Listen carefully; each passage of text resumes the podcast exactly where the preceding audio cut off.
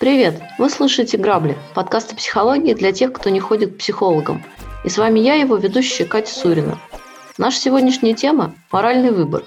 Рано или поздно любому из нас приходится принимать непростые решения. Например, вы можете сделать хорошо одному человеку, одновременно с этим делая плохо другому.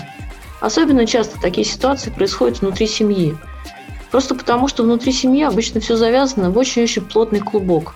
Границы и связи, чувства, долг, социальные нормы и личные бэкграунды – все это переплетено и запутано, и в этом сплетении каждое принятое решение влияет на всех участников процесса. Сегодня с нашими экспертами, основателями проекта Let's Stop Abuse, мы разберем письмо нашей слушательницы и попробуем разобраться в моральных и психологических аспектах ее проблемы. Но сначала давайте послушаем историю. Я с детства была очень дружна с сестрами. Мы всегда общались как настоящие подруги, несмотря на разницу в возрасте. Никогда не ссорились из-за парней или одежды. И когда повзрослели, то продолжали помогать друг другу. Я знала, что могу на них рассчитывать. Полгода назад скоропостижно умер наш отец. Они с мамой уже много лет были в разводе, и так получилось, что в последнее время только я с ним постоянно общалась. Старшие сестры болезненно восприняли развод родителей, и я была в это время еще маленькой и не особо понимала, что происходит. Потом было много разного в отношениях, и плохого, и хорошего, и в какой-то момент отец психанул и сделал завещание только на меня. Потом отношения стали более спокойными, и он не раз говорил, что хочет его изменить, но, видимо, не успел. По завещанию я получила его однокомнатную квартиру, небольшой вклад в банке и дачу, которая осталась ему от матери, нашей бабушки. А, Ее уже тоже давно нет. Сестры держались нормально, но через месяц после похорон спросили, когда и как я буду делить наследство между нами. Оказывается, отец им тоже говорил, что собирается переписать завещание. И тут я растерялась. По совести, конечно, мне нужно поделиться. Мы все живем небогато. Но сейчас у меня обстоятельства складываются так, что мне реально все это нужно. Через три года дочка окончит школу. Она мечтает о конкретном вузе, но нет уверенности, что она сможет туда поступить самостоятельно. Квартиру я хотела бы сдать. Она расположена в хорошем районе, и эти деньги могли бы нам помочь оплатить ее обучение. Ребенка я воспитываю одна. Мой бывший муж алименты не платит, так как взамен он отказался от своей доли в нашей квартире. В будущем дочка могла бы переехать в однушку моего отца и не мыкаться по съемным углам, как я в юности, не мучиться с ипотекой. На работе у нас началась оптимизация штата, и начальство уже намекнуло, что меня сократят. Деньги мне сейчас очень нужны, поэтому я собиралась продать дачу. В общем, я попыталась все это объяснить. Обе сестры меня не поняли, обвинили в жадности, сказали, что я забыла все хорошее, что они для меня делали – Хуже всего, что мама на их стороне. Она считает, что и квартиру, и дачу нужно продать, а деньги разделить поровну. Только мне этой суммы не хватит, чтобы выучить дочку и самой пережить безработицу, так как я пока не знаю, как быстро смогу найти новую работу. Получается, я должна пожертвовать будущим дочери и своим ради сестер и абстрактной справедливости. Теперь обе сестры со мной не общаются, считают предательницей. На мой день рождения ни одна не позвонила. Мама ограничилась поздравлениями в соцсетях. Дочка говорит, что мы не должны отдавать свое, и что они просто манипулируют мной. А мне иногда кажется, что они правы, а я эгоистка. Я знаю, что у них тоже есть проблемы, но они обе хотя бы не одни, у них есть мужья. Мне было бы легче, если бы они просто оспорили завещание, но они сказали, что не станут унижаться и ходить по судам, но прежних отношений не будет, раз я все присвоила. Но ведь так решил отец, я же не виновата, что он не изменил завещание. Было бы проще, если бы он разобрался с этим при жизни, а теперь я оказалась крайней. Подруга говорит, что я должна думать о себе и о дочери. Своя семья важнее, но сестры тоже всегда были частью меня и моей семьи. А теперь мы как чужие. Они меня даже в соцсетях заблокировали. Иногда смотрю наши детские фотографии и плачу по ночам, когда дочка спит. Хуже всего, что идеального решения нет. Если откажусь, стану изгоем в семье. Если соглашусь и поделюсь, то знаю, что потом буду сожалеть и боюсь реакции дочери. Добрый день, Леонид Екатерина. Вот такая вот у нас история. Здравствуйте. Добрый день. Пока мы ее слушали, я все время вспоминала историю рыцарей, когда старшему сыну отец оставил коня, среднему сыну меч, а младшему ничему не, ничего не оставил. Ну, то есть история очень старая на самом деле. Да. И что самое интересное, старший делиться не собирается, младший, средний тоже, а младший говорит, давайте продадим коня и меч и поделимся на троих. Да-да-да. Да, э, так вот, э, к чему я это? Скорее всего, если бы эта же ситуация произошла с ее сестрами, они бы тоже бы не стремились делиться. Да? То есть, а другие, кому не досталось, ну, делали бы точно так же, типа, а давайте поделимся. Вот. Поэтому как бы делиться предлагают только те, кто ничего не получил. Вот. И, наверное, самый здесь адекватный взрослый человек – это ее подруга, которая говорит за то, что она должна заботиться о себе. Вот. Ну, теперь вернемся, ну, собственно... Ну, себе и дочери. Да, да себе и дочери, естественно. Вот. А теперь вернемся к истории. Да? Э, папа, mm-hmm. конечно, постарался. Вот он учудил так прям по полной программе. Э, давайте исходить, э, ну, как бы по факту. Да? По факту есть завещание, и оно вполне себе конкретное. И неважно, кому что он говорил. Другое дело, почему он так сделал, да?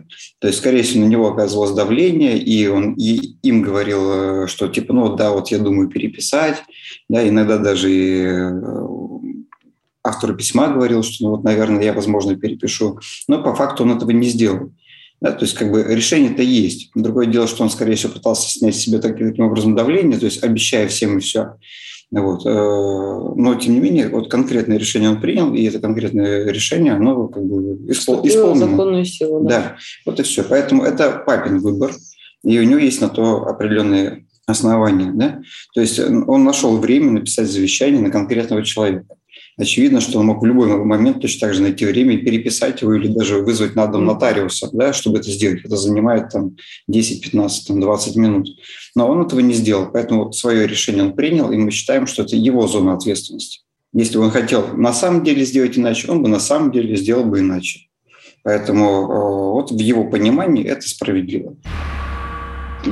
Ну так юридически никто не, не, не оспаривает э, эту справедливость. Тут ну, речь идет о том, что она мучается тем, что она не права, и что она должна своей семье и вот этот вот моральный долг. Да. Она, она мучается потому, что папа, э, там, защищаясь, да, наговорил и им, что он хочет переписать, там, вроде бы заново все и так далее. Ну, поставил конкуренцию. Да, да. Он, он вел ее в очень, очень такой, э, ну, с моральной точки зрения в тяжелую ситуацию. Он э, в наследство оставил ей моральный выбор выбор, да, как бы за ней. И, ну, как бы перебросил с себя на нее, да, ну, то есть как будто бы я просто не успел переписать.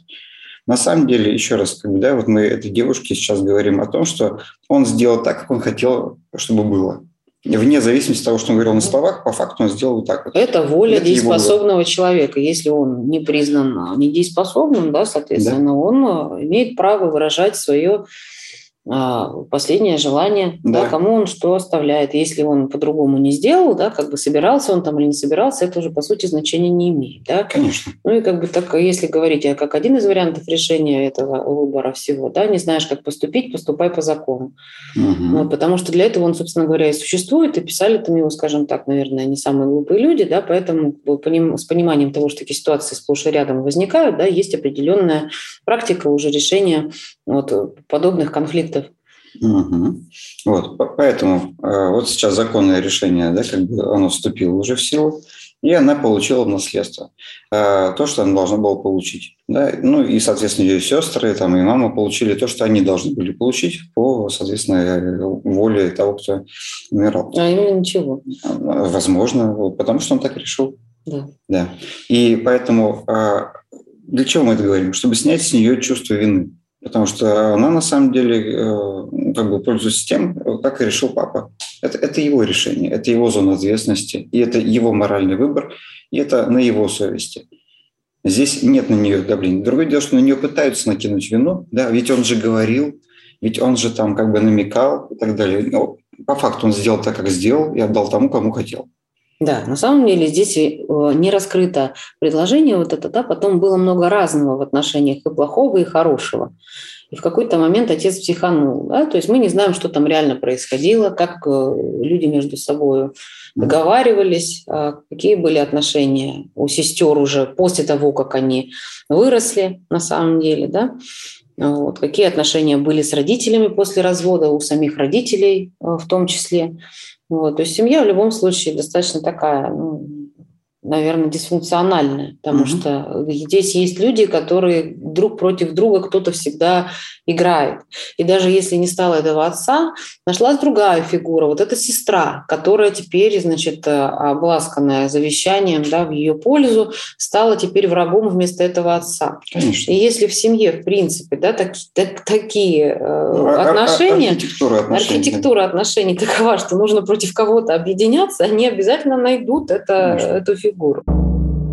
Да? Но тут девушка страдает э, еще и, ну, как я понимаю, помимо этого морального выбора, она страдает от того, что если она оставит все как есть, она потеряет, э, ну, по ее ощущениям, она потеряет вот это вот тыл, да, то есть у нее есть она, ее ребенок и, собственно, ее сестры там с мамой, да, больше у нее никого нет из близких э, в жизни, ну, вот судя по описанию. А сейчас она пишет, что она будет от, э, как бы отрезанной ломоть, семьи она лишится, у нее останется только дочь, ей просто страшновато, кажется, вот остаться в этой ситуации одной. Да, что интересно, как бы, а, а был ли тыл на самом деле, да? То есть, если отношения э, к человеку строятся не по принципу как бы человеческих отношений, взаимоотношений, да, не по принципу того, насколько она действительно близка, а по принципу того, поделится ли она э, деньгами, то это фейковые отношения, да, то есть а, она, она как бы в них не была. И это понятно изначально, на самом деле, даже потому, что она была с папой, другие нет. Да, то есть они все уже отделились еще тогда. Мама э, и там ее сестры, да, они уже как бы были отдельны. А она там э, продолжала там общаться с отцом. То есть они на самом деле всегда были разделены на два лагеря. И, по сути, папа передал перед смертью свои ресурсы своему же лагерю. И с ней общались только потому, что, ну, видимо, рассчитывали на какой-то ресурс, то есть понимали, что там папа, видимо, ей выделит, поэтому с ней надо поддерживать какие-то более-менее нормальные отношения, да, потому что потом делить через нее придется еще все. И вот, вот и все. То есть отношений-то уже дав- давно с ними нет. И это просто очень э, как бы наглядно проявилось. Что мы видим сейчас, да, позицию там мамы и сестер. Она ну, достаточно такая, э, ну, во-первых, это шантаж, ну, не заблокировали ее. А, да, там, там, там детское поведение, там демонстрируют обиду, пытаются накинуть на нее вину, а, блокируют в соцсетях. Да, то есть свои же там мамы, свои же сестры это делают. Ну хорошо. То есть они демонстрируют то, что никаких отношений между ними нет на самом деле. Да? И они держались только на ожиданиях того, что она с ними поделится этими деньгами. Вот и все. Поэтому здесь э, вопрос как бы про то, а близки ли вообще на самом деле эти люди, или они просто родственники. Да, то есть они родные, но близости-то между ними на самом деле нет. Она исключительно финансовая какая-то. Ну, вообще, на самом деле, можно проверить легко, какая на самом деле степень этой самой близости существует э, между этими сестрами, между этой мамой, доведя эту ситуацию до логического финала. А именно, приняв, завещание, приняв завещание, да, и имущество, это все в наследство, и понятие на самом деле, да, что дальше происходит. Угу. Вот она стала для них плохой. Если вот она сейчас хочет быть хорошей, да? но при этом оставить себе квартиру, дачу там и угу. склад. Вот. Это невозможно сделать одновременно, да, ну невозможно. Конечно, это взаимоисключающие вещи. Да, ей уже показали, что уровень ее хорошести, э, он определяется тем, поделится ли она деньгами. Да, то есть для того, чтобы остаться хорошей, нужно а, Лишиться. пойти во вред себе, да, и остаться хорошей. Собственно говоря, вся история про всех спасателей, да, которые угу. а, сначала делают, чтобы другим было хорошо, и себе по остаточному принципу. Тогда она останется хорошей.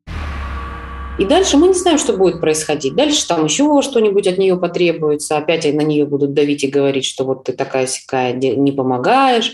И, ну, мало ли у кого там угу. еще возникнут какие-то к ней претензии. Вот. Либо довести, опять же, эту ситуацию, как вот она пошла с завещанием, как угу. мы говорили перед этим, вот, и посмотреть. Вот она для них стала плохой. Вот. И людям после этого а, захотелось общаться с ней, да, вот этим сестрам, маме. Очевидно, что нет. Да? То есть человека любят только за то, что он хороший. И не любят, когда он плохой. Если чувства искренние и действительно настоящие, тебя не любят почему-то, потому что ты что-то сделал или что-то не сделал, тебя любят независимо от этого. Конечно. Вообще, э, когда люди говорят, что надо было сделать так, хорошо ли было бы сделать так, правильно было бы сделать так, а вот так неправильно и так далее.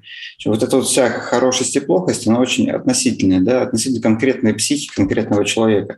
И когда вам говорят, что вот правильно было бы сделать так, на самом деле, это если перевести на русский, это бы звучать как «мне лично было бы очень комфортно и гораздо приятнее, если бы ты поступил так, как я хочу, а не как хочешь ты». Или наоборот, когда говорят, вот это делать плохо, это неправильно, как тебя совесть не мучает. На самом деле речь идет о том, что то, как ты поступаешь, лично мне не нравится, и мне бы было бы комфортно, если бы ты поступил иначе. Так вот, а, то есть ее пытаются вытащить в свою систему ценностей, да? Э, причем не систему общечеловеческих ценностей, а вот лично э, жизни этого человека. То есть он должен получить какой-то профит э, с каких-то действий, да, и он поэтому хочет, чтобы человек другой должен заботился бы не о своей жизни, а о его жизни. Да, и вот здесь возникает диссонанс. Так вот, хорошим э, спасателем может быть только тогда, когда он заботится о чужих жизнях, а не о своей. То есть, а, если он заботится о чужих жизнях, значит, в ущерб своей. И здесь она очень правильно как бы переводит э, этот момент в рассмотрении второй стороны. Да? То есть я-то, по сути, не просто я должен этим пожертвовать, а еще и мой, ну, как бы мой ребенок должен этим пожертвовать. Естественно, конечно потому что да, дочь действительно могла бы там, если она захочет потом там жить, или просто она могла бы сдавать квартиру, да, и там использовать на обучение дочери и так далее. Она должна э, пожертвовать э, как бы благосостоянием, да, развитием ребенка, э, каким-то там частью своего будущего и так далее, чтобы удовлетворить взрослых сестер и маму. Типа они взрослые люди. Абсолютно. Они сами должны отвечать за свою жизнь, но они как бы и навешивают ей вину, что типа из-за нее они пострадают. Нет, это решение... Но тут вопрос дефицита ресурсов. Я тут выступлю адвокатом дьявола, то есть, э, смотрите, она пишет же, э, что у всех есть некоторый дефицит ресурсов, то есть никто не шикует э, из этой семьи. И если встать на позицию сестры, любой из сестер других, то кажется, что вот прям ну, несправедливо. Наш общий отец да, оставил завещание, в котором все отдал одной сестре, а мы тут тоже живем, нам тоже не на что учить детей, почему все ей. То есть я просто к чему говорю? Эта же история, она не только с наследством и с квартирами связана. Я читала очень много историй, когда человек выигрывал в, в лотерею там, крупную сумму, и все родственники вставали в очередь, потому что считали, что раз он а, выиграл, то он просто обязан этим ресурсом поделиться со всей семьей, потому что ну, это нормально. Вот, э, э, ты убил мамонт, ты должен принести его в стадо. Нет, должен принести его к себе. В стаю. А, да, это очень похожая история, действительно. Вот. И это таким образом, как бы, вот, как сказать, это отсутствие взрослости какой-то, что ли. Да, такое вот, э, все сразу бегут сливаться, да, в слияние. Ну, я же твоя сестра, и что? Тебе 18 лет есть, есть, ты взрослый человек, ты живешь своей жизнью. У нас нет с тобой общего бюджета. Почему вдруг мои как бы, деньги, неважно откуда они взялись, по наследству, да, их получил, или в лотерею выиграл, э, вот, они почему-то вдруг должны стать твоими. Ну, то же самое. Иди да? тоже играй в лотерею. Там, ну, если, причем это, самое интересное, знаете, вот здесь такой момент есть э, своеобразный по поводу лотереи. Да? Лотерея mm. то, что досталось на халяву. Да. То есть, э, ну, собственно говоря, родственники не приходят и не наследство требуют... Тоже. Наследство тоже на халяву. Да. Вот. Если человек работает, зарабатывает какие-то определенные деньги, да, к нему не приходят родственники и не, не требуют делиться зарплатой. Хотя иногда, такие иногда тоже бывает, есть. Да. Да. Такое тоже бывает. Я читал много историй. Это просто уровень наглости, да, уже зашкаливающий. Да, типа у тебя денег дофига, давай хотя бы половину сюда. Вот. А то вон как мы бедно живем. Так идите тоже работайте и живите не бедно. В чем проблема? Да? Вот. И а, смотрите, здесь есть, э, то есть здесь все пропускают, они как бы игнорируют э, причину, почему отец вообще написал завещание на нее. Она же есть, он же не просто так там выпал лишку и пошел писать завещание. Они говорят, он психанул. Да? Это она, это она. Здесь вот даже э, фигурирует такое... Э, То есть принял неверное решение на эмоции. Э, да, скорее всего, не на эмоциях. Скорее, то есть, понимаете, э, вот можно психануть и пойти, там, не знаю, там, выпить чаю. Да? Или, Кто так психует? Или, а потом психануть и разбить кружку, например. Да? Так вот, не получится психануть и написать завещание. Потому что эмоция в моменте, да, она пройдет. Ему надо одеться, поехать к нотариусу, записаться. У нотариуса психовать не получится, да. поэтому в любом случае... Нотариус да, психануть не даст. То есть к, к, моменту, когда он, в принципе, оденется, выйдет на улицу, даже если он психанул, психоз закончится уже. Да? То есть э, какие-то э, эмоции пройдут. Поэтому очевидно, что он не психанул. То есть это продуманное, спланированное решение. И на то есть определенные причины. Да? Значит, ему она была конкретно сильно ближе. Возможно, она о нем заботилась. Возможно, еще что-то. Да? Возможно, с ним э, другие члены семьи ругались э, как-то не было у них взаимопонимания, осуждали его, там, гнобили. Ну, может мама быть, там еще есть, которая, так понимаю, давно развелась с отцом и имеет тоже свою позицию по отношению к этому и, вероятнее всего, негативную. Да, может, зуб точит на него. Неизвестно там, что там. Видимо, уже натащила. Да. Вот, да. И суть в чем? То есть у конкретного человека мы сейчас не будем говорить вообще как бы нормальный, ненормальный, хороший или плохой в той какой-то бывшей ситуации. Но у него есть определенные причины, и у него есть юридическое право их осуществить. И он воспользовался своим юридическим правом, да, как бы и наследовал это тому, кому считал нужным. Это его моральный выбор. Да, ну здесь в чем проблема? Девушка сама себя считает недостойной этого наследства она считает, что она на него как бы права не имеет. Ей как бы с одной стороны и хочется, а с другой стороны а, отца считают, вероятнее всего, сестры и мама, ну, недостаточно, да, там, там адекватным, например, mm-hmm. и так далее. Откуда вообще звучит вот это слово психанул? Это про то, что мы говорим когда, да, про дееспособность. Mm-hmm. Здесь как будто бы эта дееспособность как бы оспаривается. Mm-hmm. То есть он как бы неправильно поступил, да, потому что он вот такой вот какой-то. Mm-hmm да, странный человек. А как в фильме Долорес Клейберн, да. Да, когда ей в итоге достается вот эти там 30 миллионов долларов, что-то угу. в таком стиле, да, она их никак не может принять. Она считает себя как будто бы не вправе принимать, и она пытается то одним засунуть, то другим, а там, этих уже нет живых, этих не могут взять. И она в итоге все равно в благотворительный фонд удается, потому что психологически не может понять, потому что считает себя недостойной этого наследства. Вот. И вот здесь то же самое, да, как бы. Так вот, она вполне себе достойна и имеет полное право на это наследство.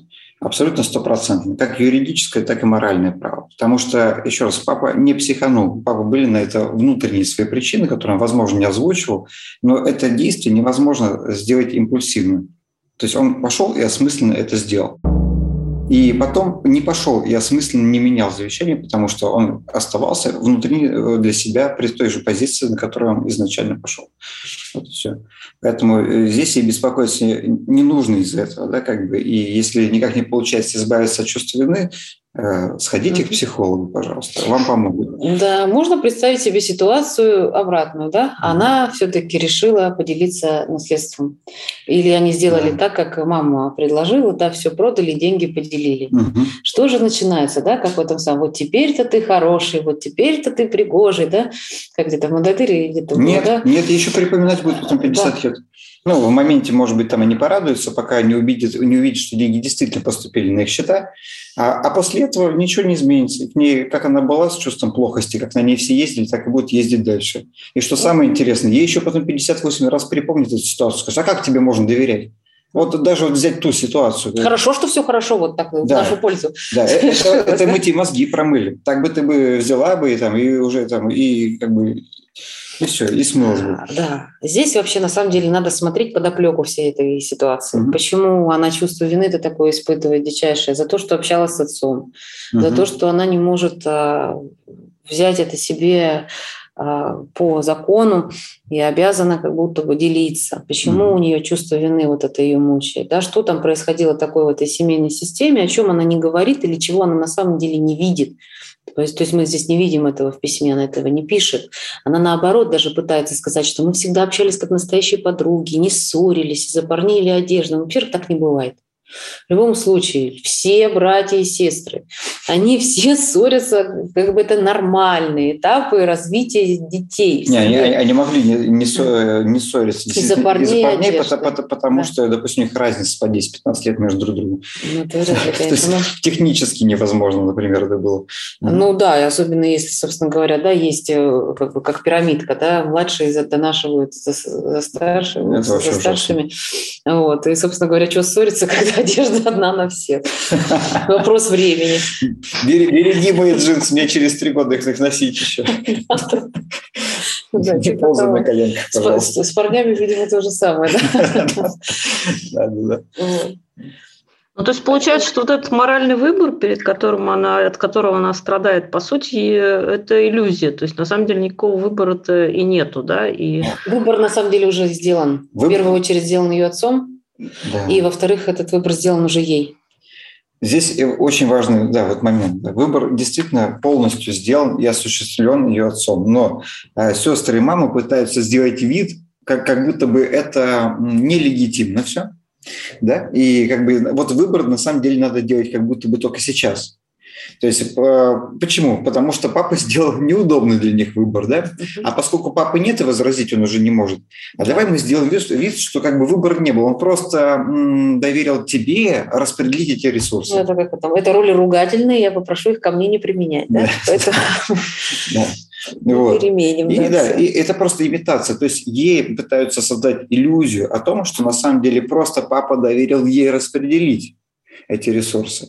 Он не ей это отдал, а просто доверил ей распределить. Но это не так. Он вообще-то как бы конкретно вполне отдал именно ей. На этом весь выбор уже завершен. На этом э, все уже как бы исполнено, скажем так.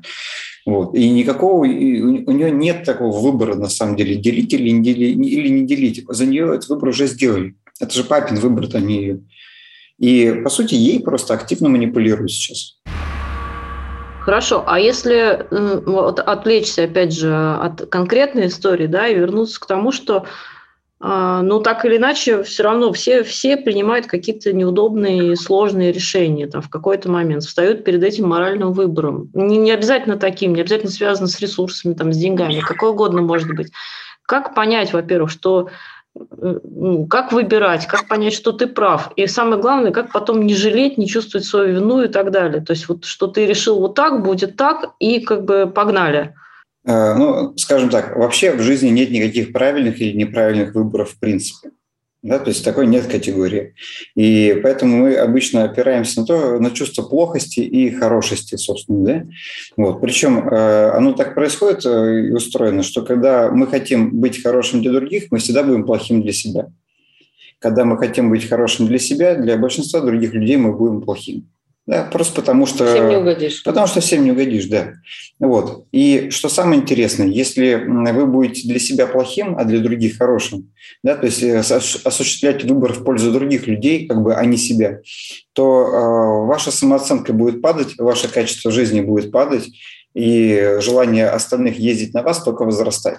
То есть этот выбор будет совершаться бесконечно, и он всегда будет не в пользу себя. Когда вы принимаете решение в пользу себя, а, как бы с вами те люди, которые хотят жить за ваш счет э, в том или ином смысле, в психоэмоциональном, ресурсном или еще каком-то, они начинают отваливаться. Ну, такие токсичные люди, понимая, что с вас как бы выжить ну, ничего не получится. Да? То есть нет смысла тратить на вас время. С вами остаются только те люди, которые ну, ценят, уважают вне зависимости от ваших решений. То есть, другими словами, принимают ваш выбор. Соответственно, отсюда как бы можно сделать вывод, что в спорных ситуациях всегда принимайте решение в пользу себя. Будьте хорошим для себя. А для, если есть рядом люди, для которых э, вы покажетесь плохим, ну, это просто не ваши люди. Да, но при этом мы должны понимать, что мы существа социальные, и в любом случае нам взаимодействие нужно, и, а, скажем так, да, какая-то хорошая к нам отношение тоже нужно, и есть люди, для которых мы готовы это делать. Поэтому вот я вот э, читала где-то, мне понравилась очень такая метафора, когда а, хорошие правильные отношения сравнивают с дыханием. Угу. Вот, сначала вдох идет, потом идет выдох вдох, выдох. То есть сначала делаешь для себя, потом делаешь для других. Для себя, для других. Если мы будем постоянно только вдыхать, да, только забирать, мы задохнемся. Ну, слишком много да, будет, перепрет. Вот. Если только выдыхать, только отдавать, ну, соответственно, мы просто умрем от э, того, что мы будем исчерпаны. Вот. Поэтому вот важно выдерживать этот баланс. Но сначала должен быть вдох, а потом выдох.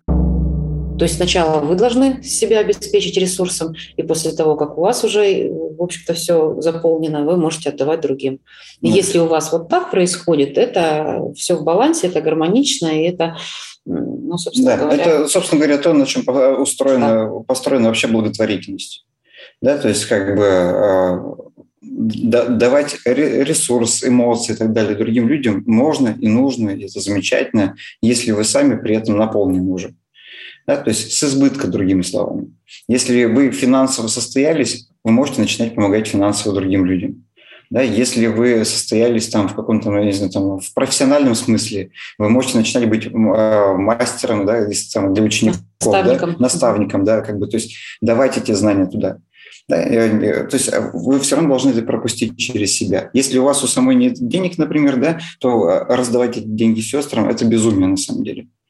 Да, вы, вы просто себя хороните, да, то есть вам, вы сами еще не до конца состоялись. Вот о чем говорила сейчас Екатерина, да, вы сами вдохните, то есть наполните свои легкие, да, наполните свою финансовую часть так, чтобы у вас, э, ну, как бы вы не нуждались, да, у вас был реальный избыток, на самом деле избыток, да, то есть который хочется куда-то вложить, и давайте его людям после этого. Но на вас можно действительно будет опираться, потому что вы сами будете финансово устойчивы, когда вы не последний отдаете. Да, вот не надо вот этих историй с последней рубахой да, потому что ну, вы отдадите рубаху, а потом замерзнете, да, и больше вы никому уже в этой жизни не поможете. Да, то есть как бы все-таки, когда вы почувствуете, что на вас уже рубашек 15, вот, то можно спокойно парочку снять и раздать э, страждущим.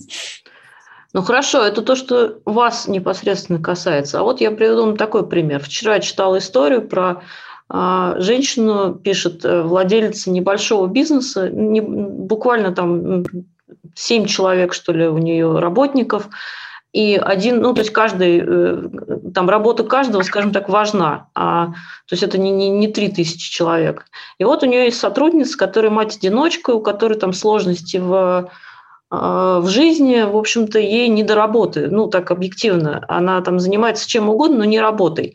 При этом она не может ее уволить, потому что как же она уволит э, ну, человека в такой сложной жизненной ситуации, но одновременно с этим работа этого человека ложится на плечи остальных там, пяти сотрудников, одновременно с этим страдает бизнес, э, прибыль и вот это все. Вот, например, морального выбора, который, в общем-то, этого человека напрямую вроде как бы его жизни не касается. Что тут в такой ситуации ну, делать? Мы сейчас, мы сейчас будем вообще как бы вы нас ставите в такую ситуацию.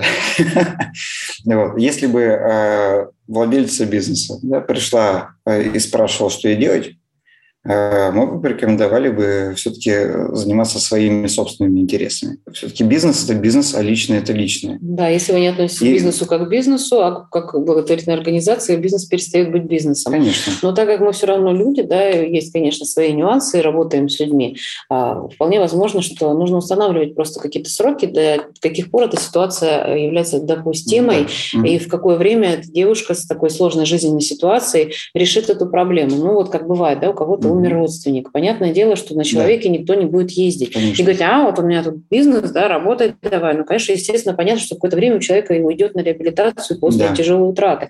Вот, вопрос, конечно, сроков. Если человек будет три года сидеть, э, да, вала водить, вот, или он, понятно, ну, месяц-два там пройдет, да, и, собственно говоря, опять он, собственно говоря, включится да. в работу. Ну, так же и с этой девушкой здесь. Да, считайте, что это программа лояльности, да, вот, ну, то есть в особых острых шоковых стрессовых ситуациях э, никто, как бы компания сохранить человечности дает время реабилитацию.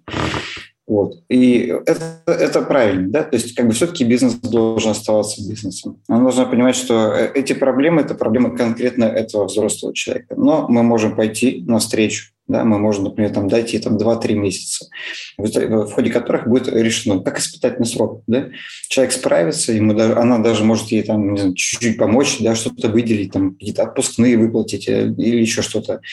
Ну, возможно, обсудить с ней какую-то стратегию, да, да, что ты сейчас собираешься делать, какой у тебя план, да, сможешь ли ты выйти на работу тогда-то, потому что у нас, например, там начинается там торговля там новогодняя или, ну, и какие-то другие там, да, угу. моменты, связанные с бизнесом. Да, или перевести ее на полставки, например, там, да, чтобы снизить ее нагрузку рабочую, да, или еще что-то такое.